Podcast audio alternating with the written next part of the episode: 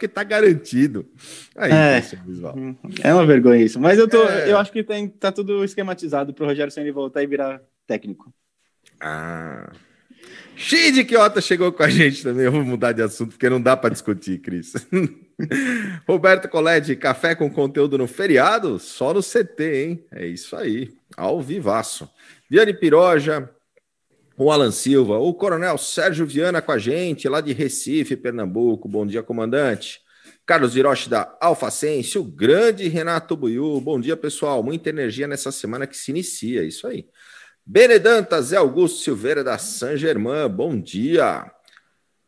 Paulo Bonfogo também está conosco. Benedantas, o Márcio Marques. Eu falei da Viane. Falou? Falei. Quer mandar um beijo? Tá rolando música de abertura em cima da voz de vocês, ela falou. Já foi, já, já, já tá resolvida. Ah, ah é porque beleza. hoje a transmissão foi feita. Está sendo capitaneada por ele. o cabaço. E porque, e, e porque ele está sem colete, né? Então estamos sujeitos a esses tipos de, de falhas. Isso é nos feriado, lembra gente. aqueles é. primeiros episódios, aquele episódio do Vamos Animar, hein, Adalberto? Você lembra disso? Cara, eu lembro. A gente falava, demorava dois minutos para outro escutar, três para outro responder, mas foi bom. E aí Quantos o que episódios mais legal mesmo? E o mais legal de tudo era o ânimo, né? Foi bom. Hoje é o nosso do centésimo décimo nono. 219 Cara, episódios. 219 Hoje faz exatos 10 meses. Foi 25 de março até 25 oh, de janeiro. Nossa, 10 meses. Hum? Pai do céu, hein? É, muita coisa. O Alfredo Prado também está conosco, o Rodrigo Camargo, Luciano. Ah, quem mais está conosco? Márcio Roberto Marques. Rocha. Márcio Marques. Eu falei do Márcio Marques. Então, beleza. Goiânia junto com agora. vocês. É isso aí. Bom dia aos amigos e a professora Suzana Durão, um grande abraço. Luciano da Unicamp está conosco também. O Donato Cardoso, bom dia, turma. É isso aí, galera. Super obrigado mais uma vez pela sua audiência todas as manhãs aqui no nosso Café com Segurança, gerando conteúdo para o segmento, aproximando, fazendo networking, fazendo benchmarking, Adalberto, todas as manhãs. E, Silvano, falando em geração de conteúdo, como está a nossa programação do CT Segurança? Vale a pena ver de a novo hoje, hein? É, a programação do CT Segurança de hoje está muito legal. Nós temos às 17 horas a Arquitetura da Segurança, com a participação especial dele, o filho do Papito Fonseca, o Adalberto Benhaja, né? Que nós temos dois né, papitos. Tem o Adalberto Fonseca, que é o papito do Adalberto, e tem o, o nosso amigo Zé da Germão, que é o papito do Kleber, né? Então, esse é o de onde, de onde ele tirou isso, velho? O Zé já falou você que, que falou outro programa aí, que chamou ele de papito. E às 19h30 nós temos a Segurança em Pauta sobre associações de bairro e segurança pública, que é o esquenta para a próxima semana, onde a gente vai, é, de fato, né, abrir aí o NESP, a nossa nova programação, o núcleo de estudos. Então, na semana passada que a gente ia fazer isso, nosso querido Josué, que é o capitão do barco, ficou lá no HC por conta do início da vacinação, que ele é parte integrante ali de todo o sistema. Então a gente jogou agora para a próxima semana. Então hoje a gente vai curtir esse programa que foi muito bom, vale extremamente legal assistir de novo. Muito legal. Silvano. Muito bom. E quem está assistindo a gente aqui do YouTube, três regrinhas de ouro. Se você está assistindo a gente no YouTube, aproveita agora e se inscreve. Se não estiver inscrito, ative também as notificações e deixe o seu like. Temos certeza que você vai gostar desse conteúdo. Tudo isso, como diz o, Alberto, o Adalberto, o filho do Papito, ajuda essa gentileza a impulsionar o algoritmo do YouTube a levar esse compartilhamento muito mais longe. Então se inscreve, ativa as notificações para não perder nada e deixe o seu like. Muito legal. Oh, o Coronel Sérgio Viana aqui, parabéns pelos 12.200 inscritos neste maravilhoso canal. É isso aí. 12.200 inscritos orgânicos aqui no canal. O que, que foi isso? O que foi isso que o Silvano fez? Agora, nós temos, uma, nós temos uma novidade aqui. Uma, São temos uma participação, temos uma participação aí inusitada no canal que eu não sabia, gente. Hum. Vamos ver o que, que Quem você vai estar que nós temos aqui... Não, cara, sabe que notícia boa corre assim, né? Quem diria que nós temos aqui dentro do grupo do canal o Dória do segmento, cara. Mostra aí, né? Já que você tá falando. O Dória, tá aí, ó. Já, tá, já se entregou, tá rindo aí, feito uma criança. o que, que, ele fez, zoado? Adalberto. Benhar já foi reconhecido numa reunião internacional como sendo o Dória do segmento de segurança eletrônica, gente. Vocês acreditam nisso? Um abraço, Donato. Um abraço, Donato Neves. Obrigado.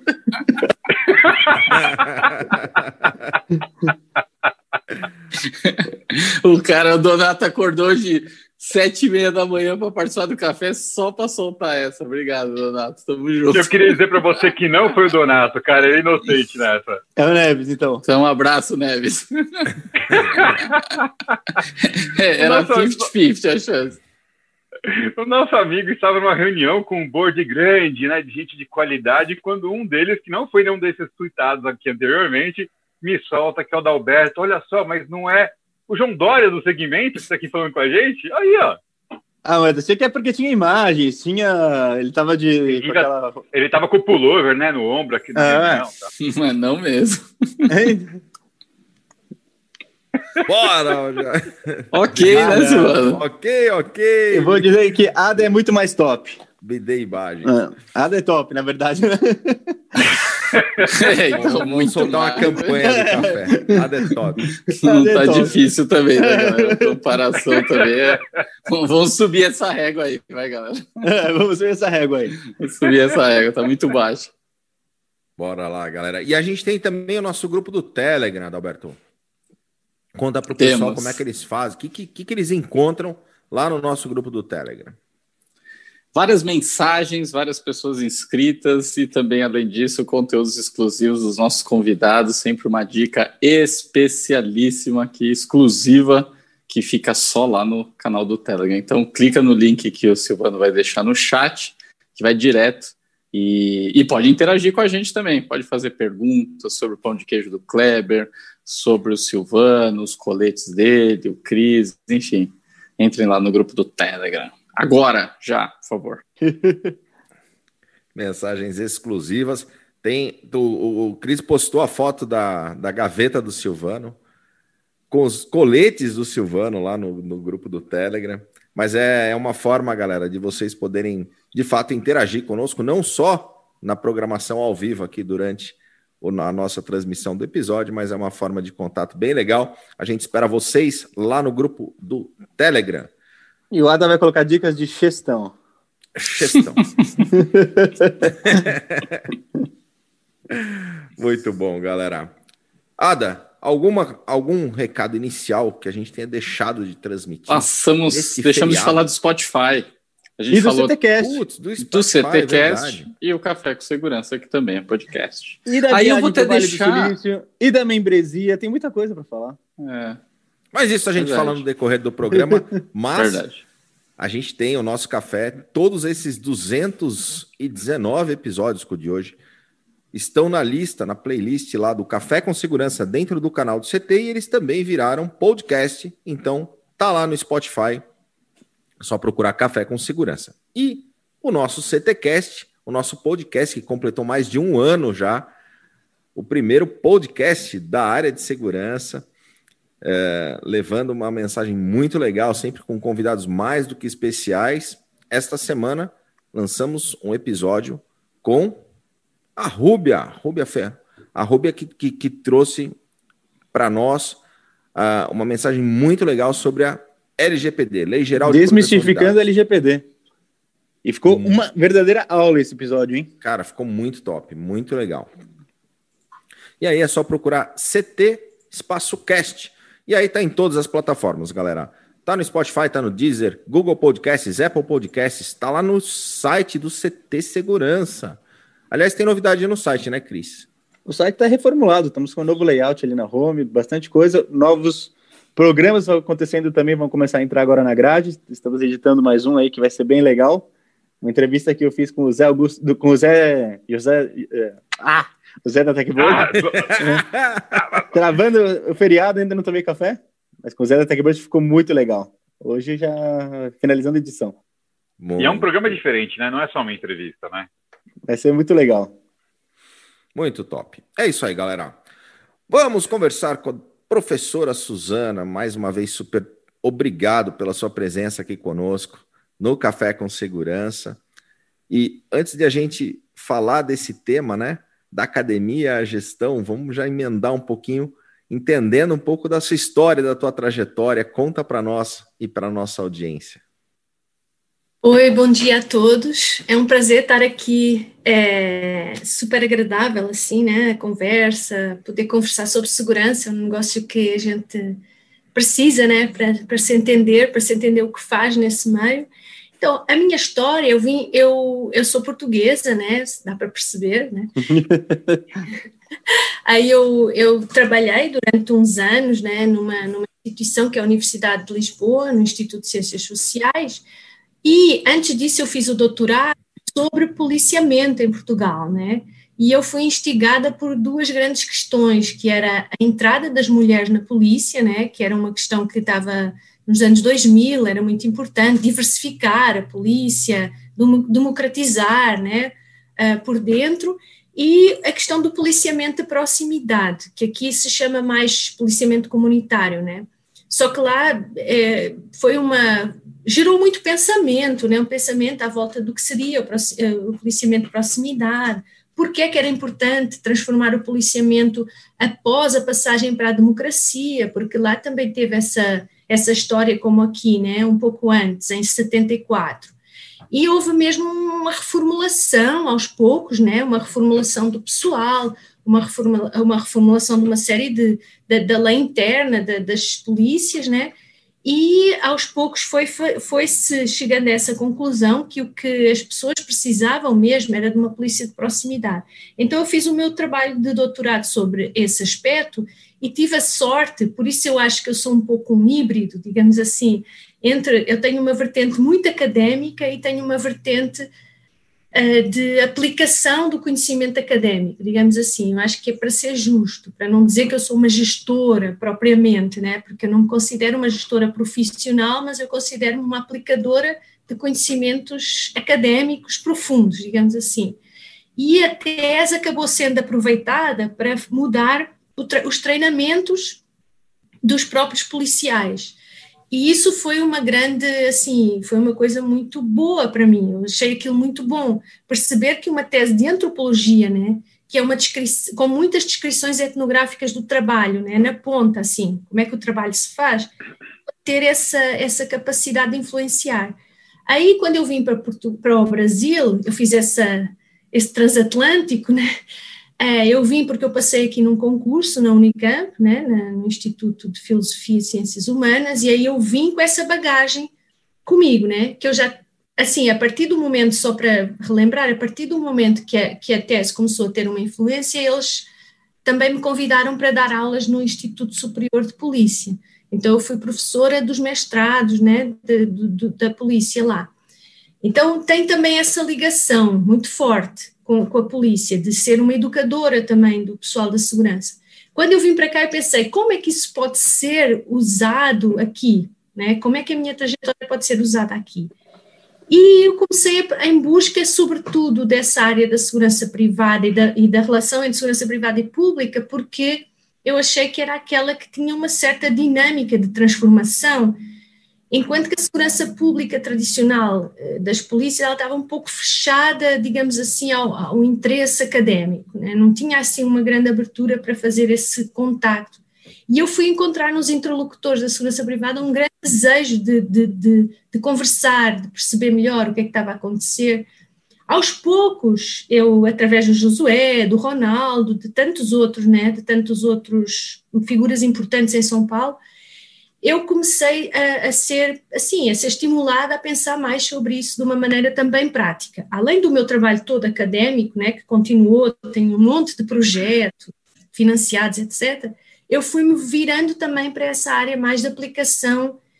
E aí eu fui convidada pelo reitor da Unicamp para fazer, para ser a coordenadora geral da Secretaria de Vivência nos Campi, que era uma ideia que ele inventou, que era de criar esse ambiente esse ambiente receptivo, esse ambiente que gera bem-estar nas pessoas e que a segurança pudesse acompanhar isso. E ele disse: Olha, você é uma pessoa que estuda esses assuntos, você está capaz de fazer esse trabalho de uma forma orgânica, de uma forma para esses milhares de pessoas. E eu disse: vamos, vamos, vamos experimentar.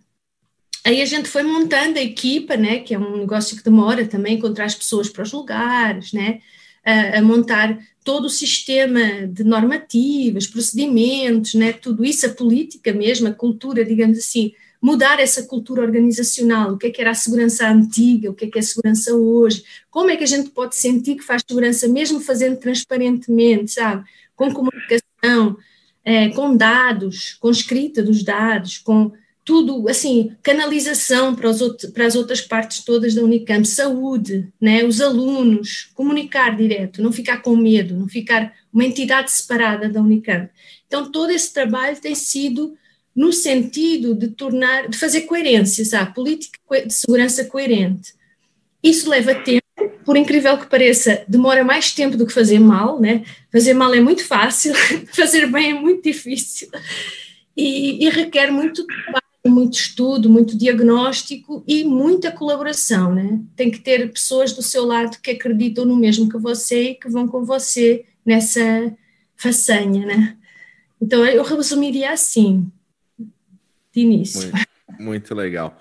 Professor, ó, o Renato Buiu coloca aqui é, que ele tem um grande respeito pela força policial portuguesa. Existe uma preocupação forte a respeito dos direitos civis e do acolhimento ao cidadão, que me parece à frente do que temos aqui. Essa é uma, uma, uma percepção sua também?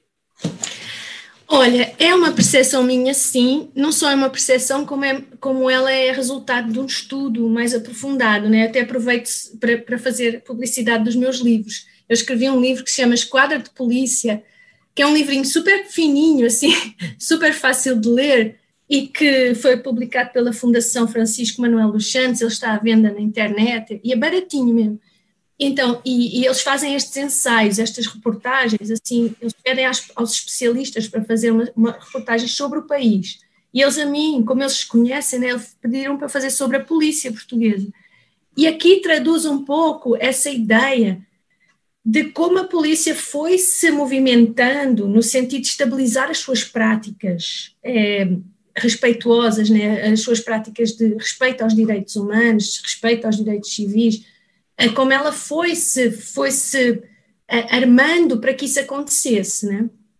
Então, claro que tem falhas, todas as polícias têm grandes falhas, tá? Não é isso que se trata, mas eu acho que tem uma espécie de um entendimento, digamos assim, de base, em que o policiamento não pode ser, por exemplo, um entendimento muito forte lá letalidade zero, ou próxima de zero.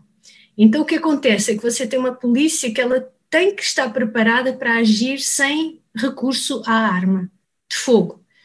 Então, é, isso transforma tudo. Tá? Se você tem esse entendimento, você transforma completamente a, a, forma de atuar da polícia. Claro, muitos polícias que eu conheci diziam: ah, puxa, nós não temos mais autoridade, agora já nem podemos usar a arma que também é uma coisa comum nas polícias, né?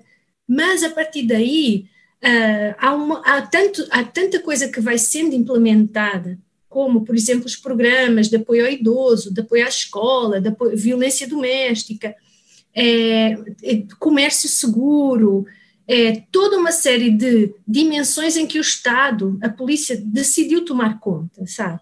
Por isso que a segurança privada lá não tem grande implementação, porque o Estado resolveu ocupar esse espaço e disse assim à polícia: olha, polícia, vocês vão até fazer trabalho fora, assim, contratado é, por, por, pelos comerciantes locais, pelos mercados, assim, mas tudo isso tem que estar institucionalizado. Tudo isso tem que passar por um esquema que a própria instituição é, controla. Então, isso, por exemplo, também reduziu a corrupção. Não só houve uma preocupação de reduzir a violência na atuação policial, como houve uma preocupação em reduzir a corrupção, a troca de favores, ter o seu posto, como os policiais têm, muitas vezes, né, garantem os seus postos no privado e vão sub, sublocando a outros colegas. Então, isso é uma discussão que se tornou pública.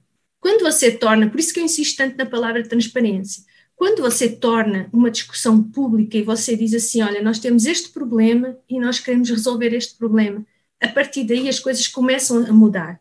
Se você sabe, por exemplo, só para dar um exemplo da mudança, da diferença, se você tem um trabalho em que os policiais fazem bico, mas não se toca nesse assunto, esse assunto é tabu, eles sempre fizeram bico, eles estão lá na vida deles, sabe? O que é que acontece? Esse, esse, essas formas de atuação da polícia podem evoluir facilmente para milícias, que já aconteceu no Brasil, né? está a acontecer por todo lado.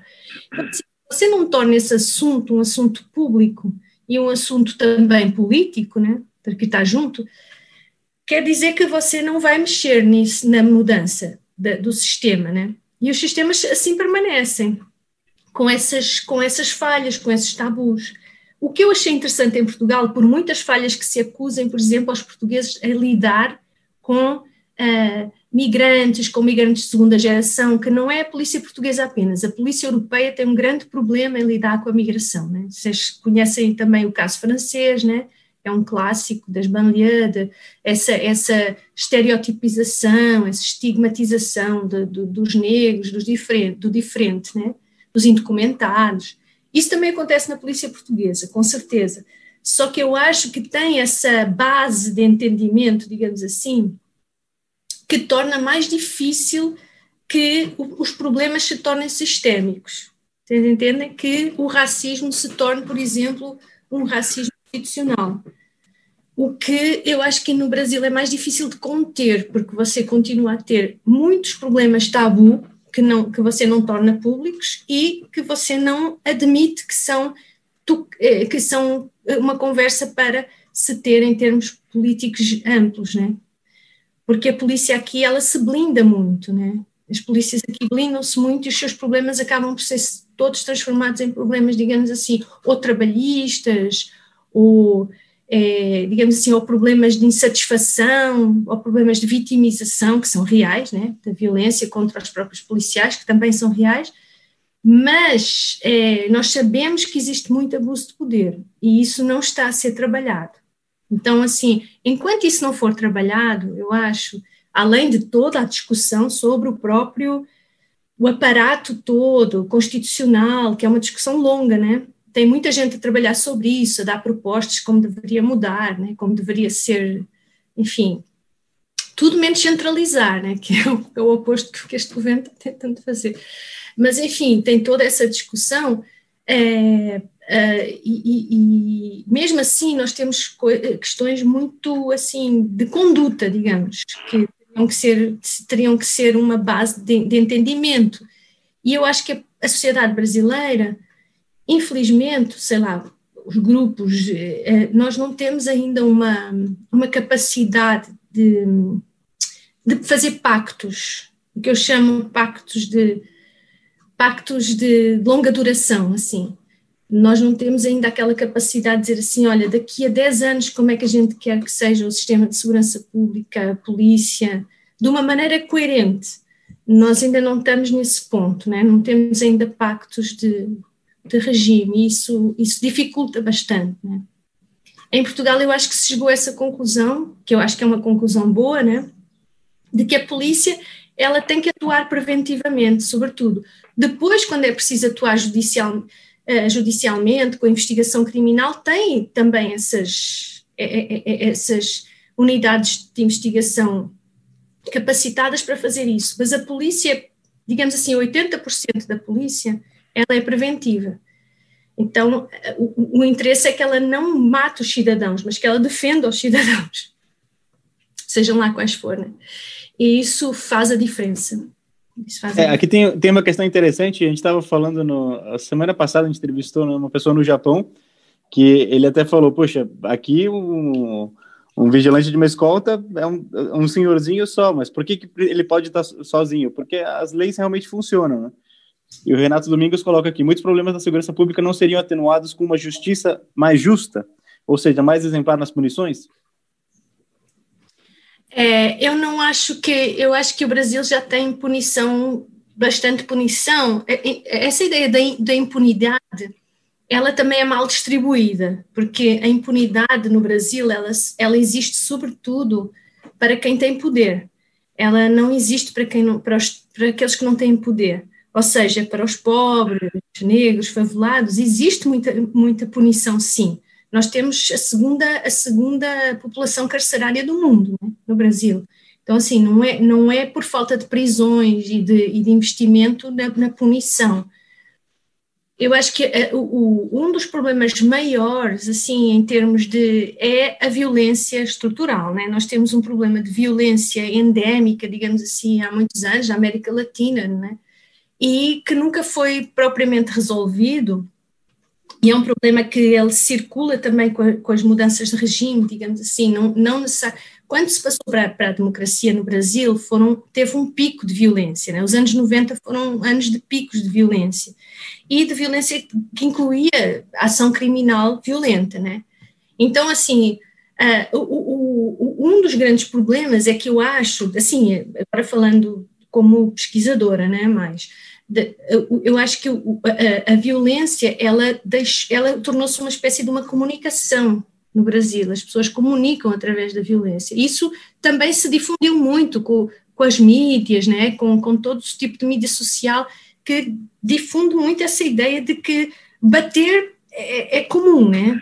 bater, agredir, entrar pelo corpo do outro. Quando eu cheguei, quando eu cheguei no Brasil, eu dizia assim para as pessoas, caramba, eu fico espantada porque aqui as pessoas entram no corpo umas das, das outras. De onde eu venho não é isso, as pessoas estão relativamente distantes, elas têm um, um, um, respeito corporal, físico, sabe? É que as pessoas se agridem direto. Como é que isso pode acontecer? E eu, eu trabalho com vigilantes, né, com vigilantes de, que trabalham lá né, na, na, na, nos postos de trabalho, nas rondas, e eu faço história de vida como trabalho académico, né? então eu recolho as histórias de vida dos vigilantes e dos, e dos policiais também, porque eu também trabalho com policiais, meus alunos, né? E o que é que a gente observa muitas vezes? Foram pessoas que foram muito maltratadas pela, pelos pais, sobretudo o pai, né? A figura do pai que bate, que espanca, né? E tudo aquilo faz um bolo, né? Faz um bolo na vida da pessoa que ela depois vai também usa a violência, ela usa desse, dessa relação violenta. Quando está zangada, ela é violento. Né? Então, assim, violenta até fisicamente mesmo, não só psicologicamente e tal. Então, você tem um problema que também, e, e, tem dois problemas, a violência por um lado, por outro lado, a desigualdade extrema. Né? Se você tem um país com desigualdade extrema, vai ter muita violência, porque necessariamente quem está na margem também quer a sua parte, digamos assim, e a sua parte, um, é, é, ela conquista através do trabalho, outra parte conquista através dos esquemas ilícitos, né? Então, assim, esse é um clássico. Então, a partir daí, você gera poderes contra poderes, né? Você gera poder contra poder o tempo todo, e o crime é uma, como diz um, um professor do Rio de Janeiro, que é o Michel Michel, é uma mercadoria política. O crime vira uma mercadoria política, em todos os sentidos, até mesmo nos sentidos de governo. Né? Então, quando o crime vira uma, uma mercadoria política, eh, você não tem mais como arrumar uma solução mágica, entendeu? Não tem como nem tem mais como arrumar uma única solução. Você vai ter que discutir o sistema todo, inclusivamente a maneira como a política lida com essa mercadoria, né? com a mercadoria política. Então é todo um é todo um processo, né? E eu acho, para ser sincera, que a segurança privada se aproveitou dessa brecha não só a segurança privada veio para complementar o que o Estado não faz em termos de segurança, como ela aproveitou essa brecha mesmo, eu digo aqui a segurança privada empresarial, para ela dizer assim, faça ou não faça isso, tá? Para ela dizer assim, não, nós somos os profissionais que podemos dar alguma coisa de mais uh, credível à, segurança. Nem que seja nessa questão da segurança patrimonial mais restrita, mais controlada e assim, que é o que a lei permite, né? que é essa, essa, essa segurança a estabelecimentos, né, essa segurança mais contida. Mas nós viemos para dar uma certa é, para dar um, um, uma certa credibilidade nesse mercado que está tão confuso. E se você falar com os empresários, que eu falo também como académica, né, faço entrevistas, converso com eles, é, é muitas vezes isso que eles dizem, né, essa nebulosa. Eles vêm tentar fazer isso com, com a segurança lucrativa, né, que é uma, uma forma de fazer segurança. Agora, é, é, enquanto não houver um entendimento que o problema não está no outro, digamos assim, o problema não está no marginal, o problema é sistémico. Enquanto não houver esse entendimento, o Brasil não anda. Tá? Se tudo for posto na questão do marginal, como se ele fosse o, o desviado, o marginal, o que está lá na favela só a fazer mal, a comprar armas, enquanto for esse o raciocínio, nada vai mudar. Porque o marginal, o principal marginal, é político é do, está no governo, entendeu? Então, assim, não tem como, não tem como você pensar em termos de duais, sabe? É, dentro, é porque... dentro disso, o Renato Buio até tem uma pergunta aqui, né, para a professora. Na, na, sua opinião, professora, qual é o maior desafio de segurança pública que se apresentará ao Brasil nos próximos anos? Caramba, que pergunta, hein? Assim, eu acho que tanta gente fez essa pergunta já em termos, assim, tem muitos estudos, ó, tem 30 anos de estudos sobre segurança pública, muito bem fundamentados muitos deles, e não houve mudança. Isso é um grande problema para mim, assim, você ver, eu venho de um país onde eu era, eh, eu fui a primeira a estudar a polícia, praticamente, digamos assim, do ponto de vista sociológico, né? É, depois vieram outras pessoas, mas pouquíssimo, tá? Pouquíssima gente deu atenção à polícia, dava-se atenção aos militares. Aqui no Brasil, eu encontro uma camada de, de, de reflexão imensa sobre o policiamento e sobre a polícia. Então, e sobre a segurança pública enquanto sistema. E tem mesmo o Fórum Brasileiro de Segurança Pública, tem o NEV, tem um monte de núcleos de estudo pelo país inteiro, tá? Muitas pessoas até acabaram fazendo parte de governos, dessas pessoas que estudam a segurança pública, e muitas delas até acabaram por fazer, eh, por, por ocupar cadeiras importantes no treinamento das polícias, etc. Tem vários nomes incluídos nisso. A minha grande questão é, já tem muito, muita reflexão, não, não tem suficiente interesse político para reformar a polícia. Eu acho que chegamos a um ponto em que a segurança pública precisa de ser reformada e não reforçada. Porque assim, se você só, refor só reforça um sistema que claramente não está a funcionar, porque assim não tem quase não tem, não tem quase amplitude para reduzir o crime. A segurança pública no Brasil não consegue reduzir o crime, isso é, isso é fato, né? então isso é complicado, porque assim, se a principal função não é executada, é complicado, né? Eu não digo isso em todos os níveis, não é assim. Mas realmente o que os dados apontam é que as taxas de resolução de crime são muito, muito pequenas, né? Na Polícia Civil, a Polícia Civil muito desinvestida, mas ao mesmo tempo você não pode só reforçar financeiramente a polícia e dizer assim: se nós dermos mais meios, a polícia vai conseguir trabalhar. Não funciona. Nos Estados Unidos tem uma grande discussão que se chama o defund de policing, que é para de retirar financiamento às polícias. Eu não estou a dizer que é o caso, não é nada o caso que deve acontecer no Brasil, acho que não é por aí.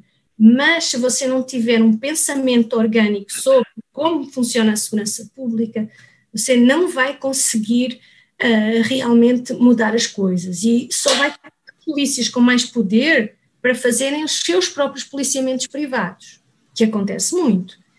Isso é muito grave. É gravíssimo, é gravíssimo você, você ter uh, comandantes, você ter soldados a fazer as suas próprias políticas de segurança. Entende? Eu sei que estes temas são super complicados, são temas que não se gosta de falar sobre eles, mas alguém tem que falar, né? É importante. E, né? e, podemos colocar que todo esse assunto é culpa do Renato Buiu, porque ele fez a primeira pergunta, né? Porque o tema era todo é. Pois é. Não era para é, é, aquilo, é aquilo que a professora falou, tem que ser discutido, é. né? Não dá para é varrer. É legal. Não, não dá para varrer para Eu pensei que eu vinha tapete. falar de segurança privada, olha só. eu queria até questionar para a professora, agora a gente olhando para o ambiente universitário, né? Então, é, hum. é onde o, é uma realidade diferente, né? Você tem um, um, uma área delimitada, né? Então, não é tão grande quanto no cenário público, como a gente estava abordando, mas você tem diversas especificidades de, do tratamento, do jeito, do público, né? Tem diversos é, é, pontos. E aí, como que a antropologia, uma antropóloga, consegue interfacear com isso e, e, e criar um modelo, um sistema que, que ajude na segurança universitária? Então, é, isso, isso também foi um grande desafio, né? Porque você chega numa universidade e encontra mais ou menos, de forma um pouco mais né? Uh, atenuada, você encontra os mesmos problemas políticos que encontra na, na segurança pública em geral e, e, até na segurança privada, né? Que é às vezes a sensação de que as coisas não estão articuladas e que se dá muita liberdade aos indivíduos para eles fazerem como eles acharem melhor, né? que isso acontece bastante também na segurança privada, muitas vezes, quando você tem falta de orgânica. Né? Então, a nossa principal preocupação, de, de, que o reitor chamou, não é essa ideia de fazer uh, uma orgânica, né? conseguir dar uma forma a essa segurança que seja século XXI, né? não é mais aquela segurança século XX acabada, tipo, que, que odeia alunos. Eu vou dizer-vos uma coisa, uma piada, né? Quando eu cheguei, havia, uh, havia, havia agentes de segurança orgânicos né, contratados pela Unicamp perguntavam assim, poucos, mas havia, se eu ouvir dois homens se beijando, dois rapazes, dois, dois estudantes, o que é que eu faço? Eu, e eu fiquei estupefacta, né? Isso não é assunto de segurança. Você não faz nada. Você não tem nada que fazer aí, entendeu? Então, assim, para vocês perceberem o nível da, do, da confusão, digamos assim, a confusão hermenêutica que era o que é segurança, o que é fazer segurança. Então, aos poucos, nós tivemos que criar de raiz um pouco essas ideias de, espera aí, a segurança mudou. A segurança no Brasil não é mais uma moralização dos estudantes, a segurança universitária. Não é para fazer com que os estudantes façam o que vocês imaginam que está certo, entendeu?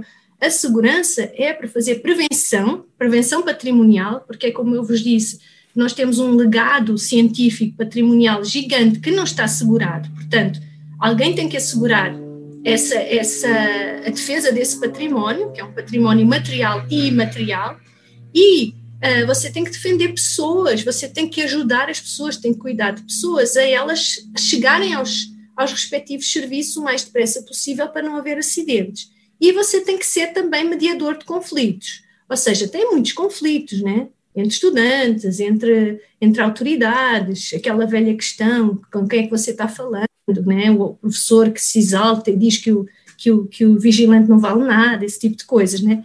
E a gente tem que os treinar permanentemente é, para eles próprios terem essa força interna de resistir à tentação de reagir com violência quando a violência se coloca, né? Então, assim, foi um trabalho a pouco e pouco. Acho que a maior parte de hoje, hoje a maior parte vai dizer que uh, funciona muito melhor hoje do que funcionou durante muitos anos, tá? em que eles, muitos dos, dos, dos agentes se sentiam um pouco maltratados porque havia essa ideia, quem manda, né? a segurança colocava-se à parte da, da, da, dos outro, das outras unidades da, da, da Unicamp, então nós fizemos uma aliança com a saúde, nós temos o Vidas, que é uma, uma ambulância que nós acionamos para, para, para, problemas nos vários campi, né? muita gente, uh, na moradia, também estudantil. Nós fizemos também uma aliança com os próprios estudantes, né? com os movimentos estudantis, no sentido de os trazer para conversar e não de hostilizar os estudantes, né? como se eles fossem os inimigos públicos né? Do, nós estamos a servir os estudantes, né? Então, é, eles, eles são parte integrante da, da, da, da nossa segurança. Então, nós criamos o, o, Conselho de Vivência, que é um pouco a imagem do, dos consegues, né? Que, que, que, a Secretaria de Segurança Pública criou em São Paulo e que hoje são 400, é bastante.